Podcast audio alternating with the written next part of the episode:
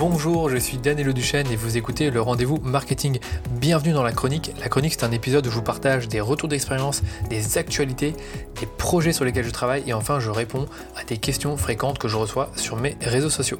Alors cette semaine, je vais d'abord vous parler de mon dernier projet en date et je vais vous partager ma meilleure technique de copywriting pour écrire une page de vente. Deuxième chose dont je vais vous parler, c'est le rôle du CEO ou du chef d'entreprise. Donc c'est une réflexion que j'ai eue ces derniers temps et je vais vous partager ben, ce que j'en ai retiré.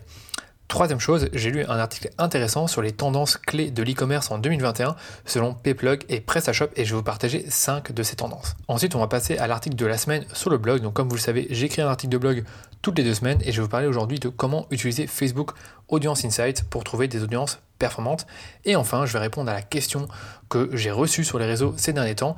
Et cette question était assez intéressante également. C'était comment vendre un produit qui coûte plus de 500 euros sur Facebook. Allez, on commence par mon plus gros focus de la semaine qui était l'écriture de ma nouvelle page de vente. Comme vous le savez maintenant, je vous partage dans chaque chronique un projet, donc souvent créatif, sur lequel je travaille et je vous partage ensuite des apprentissages, des méthodologies, des techniques et des stratégies. Et aujourd'hui, je vais vous partager ma meilleure technique de copywriting appliquée aux pages de vente. Donc je vous le dis déjà, ce n'est pas l'un des six principes de Robert Cialdini, ça serait bien trop facile. Non, en fait, je vais vous parler des raisons qui motivent l'achat et celles qui freinent l'achat. Parce que quand on écrit une page de vente, ben, on va chercher à la fois à parler des raisons qui motivent l'achat et généralement on a tendance un peu à oublier à toutes celles qui vont freiner l'achat et on va oublier d'en parler. Et en fait, quand vous écrivez une page de vente, bah, c'est ce que je vous disais, vous allez logiquement appuyer sur les raisons qui motivent à l'achat. Donc ce sont les bénéfices de votre offre, euh, la transformation ou le changement que votre produit ou service permet et toutes ces petites choses qui vont créer un désir d'achat. par exemple pour la formation Facebook Ads Academy euh, sur laquelle je travaille actuellement, ben, on va jouer sur différents leviers qu'on a identifiés en étudiant notre avatar client. Donc le premier levier c'est bien sûr euh, réussir ses campagnes pour développer son entreprise, sa croissance et finalement être plus libre. De manière générale c'est un peu le, plus gros besoin, le désir le plus fort des personnes qui rejoignent la formation. Après, on en a d'autres qui veulent simplement monter en compétences pour augmenter le ROI de leur campagne. On en a d'autres également qui veulent rejoindre la formation pour apprendre certaines méthodologies pour gagner du temps dans la gestion de leur campagne.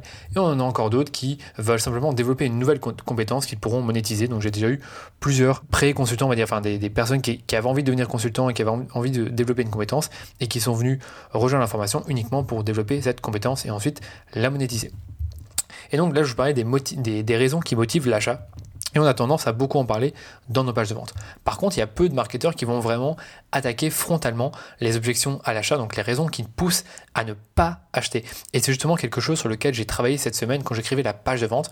Et en fait, quand on parle des raisons qui freinent l'achat, qui freinent l'achat, pardon, on va chercher en fait à répondre à des objections. C'est quelque chose qui se fait en deux temps pour moi. Le premier temps, bah, c'est bien sûr d'identifier les objections à l'achat, donc les raisons qui, ne, poussent à ne pas acheter. Et dans un deuxième temps, on va essayer d'y répondre tout au long de notre page de vente et même au moment de décrire notre offre. Donc je vais vous expliquer un peu comment moi j'ai fait pour Facebook Ads Academy. Donc d'abord j'ai euh, fait une liste des objections que j'ai pu identifier par le passé et ensuite celles que j'ai identifiées dans un sondage client que j'ai fait récemment. Donc les objections qui reviennent le plus souvent pour une formation et pour Facebook Ads Academy dans, ce cas-ci, eh bien c'est le prix, donc la formation coûte trop cher, le, temps que ça va prendre pour euh, suivre la formation ou pour l'appliquer. Euh, la question, l'objection aussi assez courante, c'est est-ce que ça va fonctionner pour moi? Donc c'est une question qu'on me pose souvent. Quatrième objection, c'est la difficulté d'implémenter la formation. La cinquième, c'est euh, le j'ai déjà tout essayé, donc j'ai déjà essayé de lancer des campagnes, j'ai déjà euh, suivi des formations, j'ai déjà fait appel à un consultant et ça n'a pas marché. La sixième, c'est je pourrais finalement apprendre tout seul, donc pourquoi acheter ta formation. La septième objection, c'est j'ai déjà suivi notre formation et ça n'a pas marché. Et la huitième que j'avais identifiée, c'était j'ai déjà le niveau, donc je, sais déjà faire des campagnes, pourquoi est-ce que je me formerai chez toi si je sais déjà en faire? Ensuite, il y a eu d'autres objections qu'on a pu identifier avec des sondages clients, comme je vous le disais, ou à force de parler à des clients potentiels. Donc, une des objections auxquelles j'avais pas vraiment pensé, c'est Facebook change tout le temps. Alors oui, la formation, je la mets déjà à jour euh, chaque année, mais je pense que je ne mets pas, le mets pas assez en avant euh, sur la page de vente. Et donc, ça, c'est une objection qui est, revenue ces derniers temps, c'est euh, est-ce que ça vaut le coup de rejoindre ta formation en, sachant qu'il y a beaucoup de changements sur Facebook en ce moment et qu'il y a iOS 14 qui vient un peu pointer le bout de son nez? Après, on en identifie encore d'autres, donc euh, j'ai besoin d'un mentor ou d'un coach, je serai livré à moi-même, il y a trop d'informations et je suis déjà submergé, donc euh, est-ce que je pourrais du coup suivre la formation, est-ce que je vais pouvoir l'appliquer? Et enfin, il y en avait une autre qui est revenue, c'est j'ai d'autres priorités pour le moment et j'ai pas vraiment le temps de m'y consacrer. Donc vous voyez que ça fait quand même pas mal d'objections, pas mal de raisons qui vont freiner l'achat. Et donc, comme je l'ai dit, une fois qu'on a identifié les objections, bah, on va simplement y répondre. Et pour moi, il y a plusieurs manières de faire. Donc les plus connues, ce sont ce que vous voyez sur les pages de vente. Donc ce sont les, foires aux questions. Donc vous allez voir typiquement sur une page de vente un titre, un sous-titre, euh, une section qui met en avant, euh, enfin qui résume les problèmes, une deuxième qui va euh, présenter l'offre et, et les bénéfices. Et enfin, en dessous, on va avoir le prix et après la foire aux questions. Euh, ça, c'est une bonne façon déjà de répondre aux objections, mais après, il n'y a pas que ça. Il y a aussi les, garanties. Donc, par exemple, pour les personnes qui vont justement avoir les objections que j'ai citées du type euh, euh, ça coûte trop cher, j'ai déjà tout essayé, je pourrais apprendre tout seul, j'ai déjà le niveau, ben on pourrait leur dire, bah écoute, si tu as un doute, essaye quand même la formation, et de toute façon, tu, as la garantie pendant 30 euh, jours ou 60 jours. Donc si jamais ça ne te plaît pas ou que tu, ne retires pas de la valeur, bah, tu peux toujours demander à être remboursé. Donc ça, c'est quelque chose qui permet vraiment de répondre à ce type d'objection.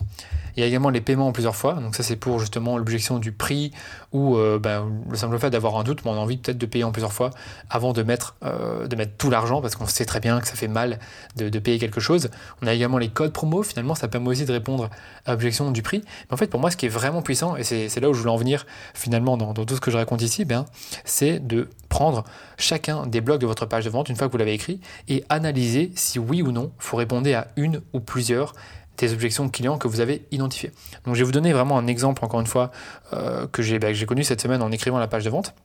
Ben, c'est que par exemple, rien qu'en décrivant les bénéfices de la formation, ben, eh bien, j'ai réfléchi à faire en sorte de les, de les, d'en parler de façon à répondre à des objections. Par exemple, le, bénéfice numéro un de la formation Facebook Ads Academy, c'est que vous accédez à des méthodologies prouvées que nous, on a utilisées au sein de DHS pour nos clients et qui produisent des résultats. Donc du coup, cette simple phrase, à mon sens, elle peut déjà euh, contrer certaines objections du fait euh, d'avoir du mal à implémenter, parce que si on a du mal à implémenter, peut-être que ça sera plus simple avec des méthodologies.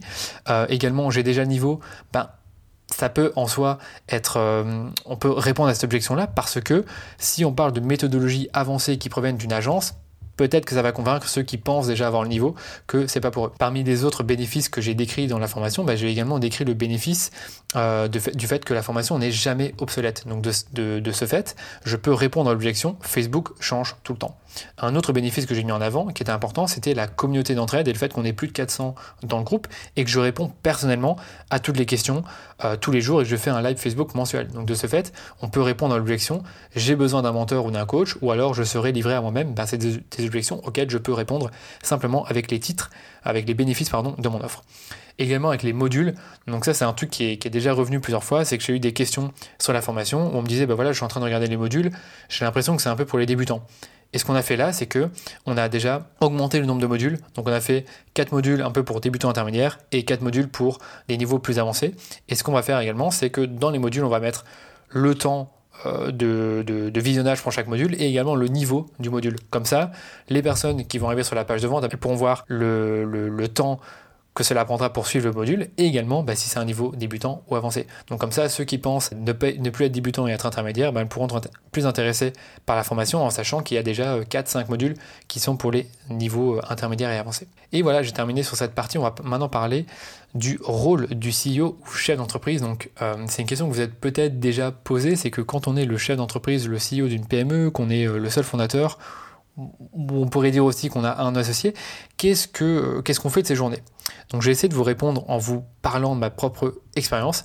Euh, je pense que le mieux c'est que je vous reprécise ma situation actuelle. Donc actuellement j'ai trois personnes qui travaillent pour moi à temps plein chez DHS, donc il y a Quentin, Davina et Pierre, et je travaille aussi euh, de manière récurrente avec trois freelances qui font entièrement partie de mon équipe au même titre que les salariés. Donc on va dire qu'il y a six personnes avec qui je travaille quasi quotidiennement.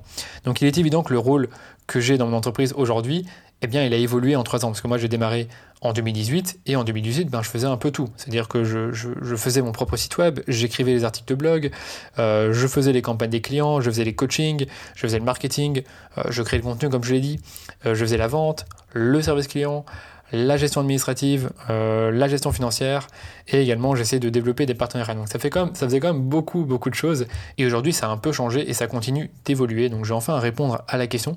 En fait aujourd'hui mon rôle principal, là où je passe vraiment le plus de temps, c'est de m'assurer en quelque sorte que tout va bien. Donc c'est un peu de la gestion de projet, que ce soit pour l'agence ou les formations. Donc pour l'agence, ben, je vais rester impliqué assez impliqué dans les projets clients, donc j'ai plus forcément faire toutes les campagnes, en tout cas un minimum, mais je vais voir si les campagnes ben, elles tombent bien, s'il n'y a pas de problème, s'il n'y a pas d'optimisation à faire. Je vais peut-être assister à certains calls, mais concrètement, c'est plus moi qui vais faire tout l'opérationnel. Je vais également m'assurer que les contenus sont bons, qu'il n'y a pas besoin de les, améliorer ou les optimiser. Et euh, pour les formations, ben justement, toujours un peu répondre aux questions dans les groupes ou les demandes des membres des formations. Et en second temps, ben, il y a toutes les autres responsabilités qu'un CEO pourrait avoir, donc la stratégie d'entreprise et la vision, le management des équipes. Donc par exemple, le management des équipes pour moi, comme on est trois, ben, c'est un peu euh, des one-on-one une fois par semaine et également des réunions trimestrielles et aussi, on a les réunions d'équipe lundi et vendredi. Donc, vous voyez que c'est déjà quelques heures que j'y passe par semaine. Il y a la gestion financière. Là, ça prend pas tant de temps que ça, mais une fois par mois, je fais un peu le point sur les, revenus, la trésorerie, euh, les bénéfices, les charges qu'on pourrait éliminer. Les partenariats stratégiques, c'est aussi quelque chose que je fais, que ce soit pour le podcast ou pour développer l'agence. Là encore, je dirais que ça prend peut-être une heure ou deux par semaine euh, que je consacre là-dessus. Le marketing et la vente, donc ça c'est clairement quelque chose que j'ai envie tout doucement euh, de me faire aider un maximum.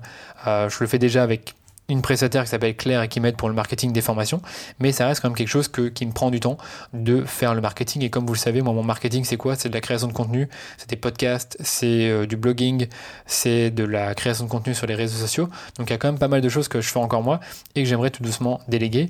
Et tout ce qui concerne la vente, euh, là pour l'instant, je fais uniquement tout ce qui est appel découverte, donc c'est-à-dire que c'est moi qui réponds, euh, enfin c'est moi qui prends le téléphone pour appeler des clients potentiels. Par contre, la prospection B2B, c'est quelque chose que j'ai envie de faire, mais c'est pas quelque chose que j'ai envie de. Euh, c'est quelque chose que justement, pardon, j'aimerais déléguer. Et dernièrement, il y a le travail créatif que je fais tous les matins. Donc ça, tous les matins, je prends deux heures et durant ces deux heures, je fais un travail créatif. Donc là, par exemple, je fais, euh, je refais pardon la page de vente de Facebook Ads Academy. Donc voilà, je vous ai un peu tout dit par rapport au rôle du CEO chef d'entreprise. J'espère que ça répondait à la question.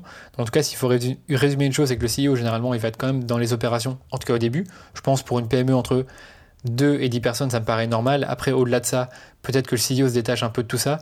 Mais je pense que comme tout CEO, on va toujours faire un peu de management, de la gestion financière, de la stratégie d'entreprise et également, comme je l'ai dit, du marketing et de la vente.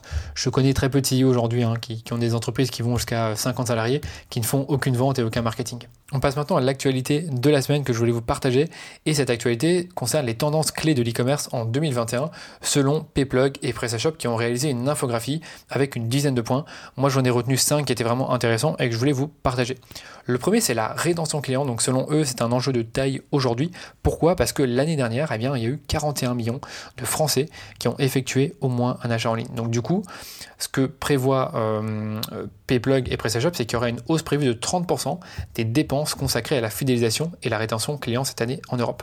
Donc j'ai envie de vous dire, vous, si vous faites de l'e-commerce, ne vous concentrez pas uniquement sur l'acquisition, mais essayez également de faire de la rétention client avec des upsells, des cross-sells, des campagnes de fidélisation, euh, de l'email marketing, toutes ces choses-là, c'est important. C'est pas le tout d'acquérir des clients, mais également de fidéliser les anciens. Deuxième tendance intéressante partagée par Payplug et PrestaShop, c'est la livraison à la carte qui devient un atout commercial. Donc selon eux, pour 73% des Français, l'une des principales raisons de choisir une boutique en ligne plutôt qu'une autre est la variété des options de livraison, donc le ramassage, la livraison le lendemain, le week-end. Et en fait, ce qu'ils ont noté, c'est que la livraison express est particulièrement appréciée. Donc plus de 45% des consommateurs s'attendent à pouvoir se faire livrer le jour même pour une commande passée avant midi. Donc si vous avez quelque chose à faire au niveau de la livraison, essayez peut-être d'offrir une livraison express si c'est possible avec peut-être un coût supplémentaire le paiement en plusieurs fois. Donc, euh, on a parlé du paiement en plusieurs fois pour les formations. Et eh bien, même pour l'e-commerce, on voit de plus en plus euh, de, e-commerçants qui vont justement proposer un paiement en deux fois, trois fois, quatre fois. Je sais que j'ai un client qui le fait et qui aime bien que je le mette en avant dans les publicités. Et selon ben, le Payplug et PrestaShop, eh bien, il y a 78% des habitués du paiement fractionné qui sont prêts à changer d'enseigne afin de pouvoir payer en plusieurs fois. Quatrième tendance, la recherche par image durant le parcours d'achat. Donc euh, ce que j'ai noté de cette, euh, euh, infographie, c'est que de nombreux consommateurs effectuent une recherche par image pour visualiser des produits. Donc l'idée c'est de charger une image sur un moteur de recherche comme Google afin de pouvoir trouver des images similaires. Et donc le chiffre qu'ils ont partagé, c'est que 62% des moins de 35 ans souhaitent pouvoir effectuer des recherches visuelles avant de réaliser un achat. Et enfin, ce qu'ils considèrent, et ça c'est très intéressant, c'est que le storytelling devient un atout pour l'e-commerce. Je pense que l'exemple le plus, euh, le plus frappant ces dernières années, c'est l'exemple de Justine Hutto avec Respire, qui a énormément communiqué sur ses valeurs, sur son histoire et sur, euh, les origines de la marque Respire. Et c'est quelque chose qui les a permis d'exploser euh, quand ils ont fait leur campagne de crowdfunding. Donc pareil pour vous, si vous, avez, si vous faites de l'e-commerce, que vous êtes une jeune enseigne et que vous avez une histoire à raconter, un savoir-faire très spécial, des valeurs très fortes, partagez-les dans votre communication. Quatrième point dont je vais vous parler aujourd'hui, c'est l'article de la semaine sur le blog. Donc vous le savez, je produis un article de blog toutes les deux semaines et cette fois-ci, je vous parle d'un outil peu connu parmi tous ceux que Facebook offre aux annonceurs. Et cet outil, c'est Facebook Audience Insight, qui est une véritable relique qui existe depuis 2014 et qui n'a jamais vraiment été mise à jour. Alors pourquoi je vous parle d'un outil qui n'a jamais été mis à jour? Eh bien parce qu'il est super puissant. En fait, c'est un outil qui va vous permettre d'analyser une audience sur Facebook sur base de différents critères. Donc des critères démographiques que vous connaissez, donc l'âge, le genre, le pays, la situation amoureuse, le poste, mais également les pages Facebook aimées par ces personnes ou encore leur activité sur Facebook. Donc est-ce que ces personnes euh, aiment des publications, est-ce qu'elles commentent, euh, quel, appareil est-ce qu'elles utilisent, et également je pense il y a euh, est-ce qu'elles cliquent sur des publicités? Et en fait, ce qui est génial avec cet outil, c'est qu'il vous permet non seulement d'analyser une audience, mais aussi d'en trouver de nouvelles, justement grâce au fait que vous allez pouvoir savoir, pour une audience donnée, quelles sont les autres pages Facebook que les personnes dans votre audience aiment aussi. Donc je donne un exemple. Si je choisis d'analyser une audience des personnes qui s'intéressent à la décoration d'intérieur et qui ont entre 25 et 65 ans et qui résident en France, je vais pouvoir voir les pages Facebook que ces personnes-là aiment aussi. Donc c'est quelque chose qui va m'aider à orienter mon ciblage et trouver des nouvelles euh, idées de ciblage. Et justement, bah, dans l'article de la semaine, je vous explique à la fois comment vous servir de l'outil, mais également de l'utiliser pour évaluer la taille et la démographie d'un marché, découvrir qui sont vraiment les fans de votre page Facebook, trouver de nouvelles audiences sur Facebook et s'assurer qu'elles soient pertinentes, et enfin, analyser les pages Facebook de vos concurrents ou d'autres acteurs connus dans votre marché. Donc je vous recommande la lecture de cet article qui est disponible sur mon blog, et je vous ai mis également le lien à l'article dans les notes de l'épisode. Et je termine cette chronique en répondant à une question qu'on m'a posée dans le groupe Facebook des membres de Facebook Ads Academy. La question c'était comment vendre un produit qui coûte cher sur Facebook Ads. Euh, il y avait aussi une sous-question aussi qu'on m'avait posée dans le groupe, c'était comment cibler les personnes qui ont du pouvoir d'achat sur Facebook. Donc je vais essayer de répondre aux deux questions en même temps. Donc d'abord, euh, la, question du le produit qui coûte cher, j'ai envie de dire cher par rapport à quoi euh, Si vous voulez vendre un t-shirt qui coûte 1000 euros, ce sera peut-être difficile de le vendre parce qu'il n'y a aucune marque qui vend des t-shirts aussi chers, à part peut-être les marques de luxe comme euh, Louis Vuitton, Gucci, mais ça compte pas vraiment. Et ce que je veux dire, c'est qu'en fait, si votre produit répond à un besoin, qu'il a une certaine utilité et qu'il est vendu à un prix de marché, donc le même prix que vos concurrents ou en tout cas dans, le, la, même, euh, la même tranche, vous avez moins de soucis à vous faire par rapport à son prix. Mais la question, c'est comment vendre un produit qui coûte cher, donc on va dire plus de 500 euros, sur Facebook à des inconnus.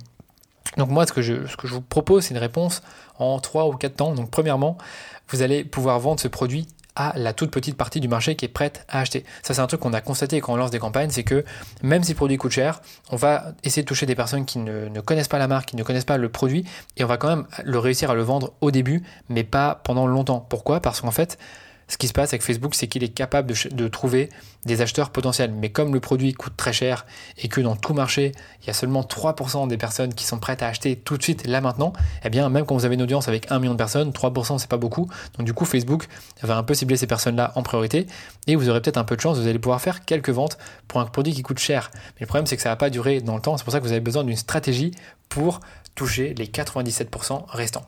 Et donc pour moi, il y a trois étapes à ce niveau-là pour vraiment sensibiliser ces personnes et les pousser à l'achat. Eh bien, la première étape, c'est finalement c'est créer la demande, c'est créer de l'awareness, comme on dit, donc créer de la notoriété. Vous allez euh, sensibiliser la personne, vous allez exposer le problème et ses solutions. Et en fait, le but de cette démarche, c'est vraiment de rendre la personne problème aware, donc consciente du problème et consciente des solutions. Ensuite, vous allez développer une relation. Donc ça, c'est la deuxième étape. Et c'est peut-être là que vous allez mettre on va dire un budget publicitaire plus important parce que c'est l'étape où vous allez essayer de collecter des informations de contact comme l'email, le numéro de téléphone avec quelque chose de gratuit qui va aider la personne dans son acte d'achat.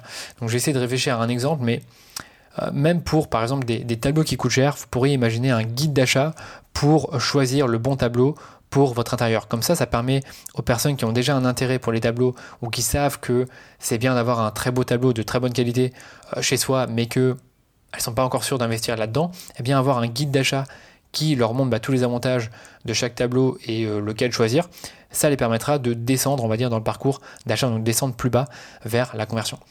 Et enfin, on va terminer par une approche plus commerciale avec des publicités qui mettent en avant une offre, qui vont avoir des arguments commerciaux ou qui répondent à des objections courantes. Et en fait, ce que j'essaie de dire par rapport à ça, c'est que ces publicités-là ne vont pas être le cœur de votre stratégie. Ça va être des publicités qui vont toucher un certain nombre de personnes, mais vraiment très peu de personnes, des très petites audiences. Donc ça va peut-être être 10 à 20% de votre budget. Parce que comme votre produit coûte cher, en fait, la majorité de votre budget, c'est ce que j'essaie d'expliquer, va être dépensé dans de la sensibilisation et également dans des campagnes de, euh, de comment on encore, de considération pour développer la relation avec des clients potentiels. Mais en, quelque sorte, ce que je veux expliquer, c'est que tout votre budget ne doit pas uniquement être dépensé dans la conversion pour essayer à tout prix de vendre le produit à des inconnus parce que malheureusement, un produit qui coûte cher, qui coûte on va dire plus de 500 euros, ça demande quand même une certaine réflexion et ça ne se fait pas, ça ne s'achète pas on va dire euh, de manière impulsive. Donc pour ça, vous êtes obligé d'avoir un funnel, donc un tunnel de vente comme celui que j'ai décrit.